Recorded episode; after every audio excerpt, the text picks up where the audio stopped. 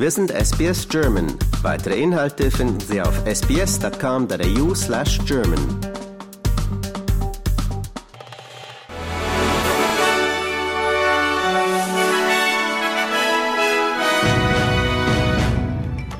Sie hören den SBS German Newsflash an diesem Dienstag, den 10. Oktober. Mein Name ist Benjamin Kantak.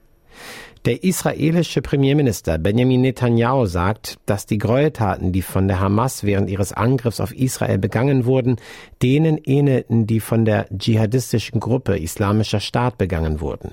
Israelische Medien berichten, dass mehr als 900 Menschen in Israel und im Gazastreifen getötet wurden, während die palästinensischen Behörden sagen, dass mehr als 500 Menschen bei den Vergeltungsangriffen ums Leben gekommen seien. Die derzeitige Eskalation folgt einem jahrelangen Konflikt zwischen der Hamas und Israel.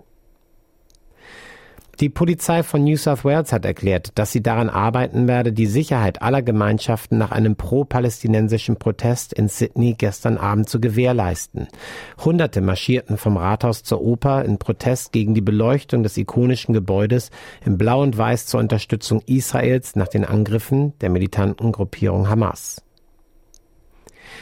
Die globalen Börsen fürchten, dass der Konflikt zwischen Israel und den Hamas-Kämpfern das Potenzial hat, die internationalen Märkte zu stören. Ölaktien an der Wall Street stiegen, während Investoren auf die neuesten Nachrichten über den Angriff auf Israel und die Vergeltung im Gaza reagierten. Premierminister Anthony Albanese und Oppositionsführer Peter Dutton haben ihre letzte Wahlkampfwoche für das Referendum zur indigenen Stimme für das Parlament begonnen. Diesen Samstag werden Australiens Bürgerinnen und Bürger an die Urnen gehen, um ihre Meinung abzugeben.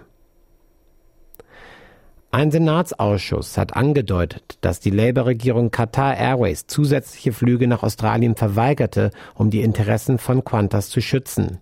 Der Ausschuss empfiehlt, dass die Regierung die Entscheidung, Qatar 28 zusätzliche wöchentliche Flüge ins Land zu verweigern, umgehend überprüfen sollte.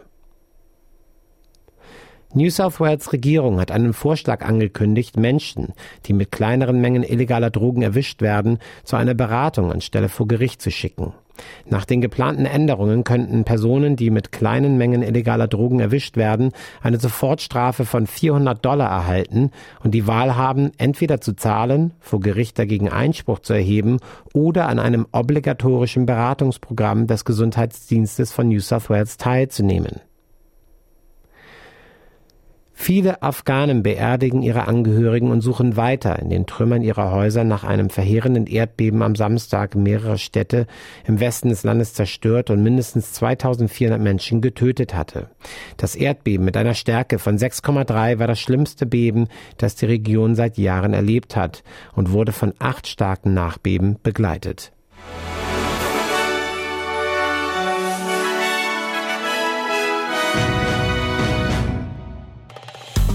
Liken, teilen und kommentieren Sie unsere Inhalte bei facebook.com/sbsgerman.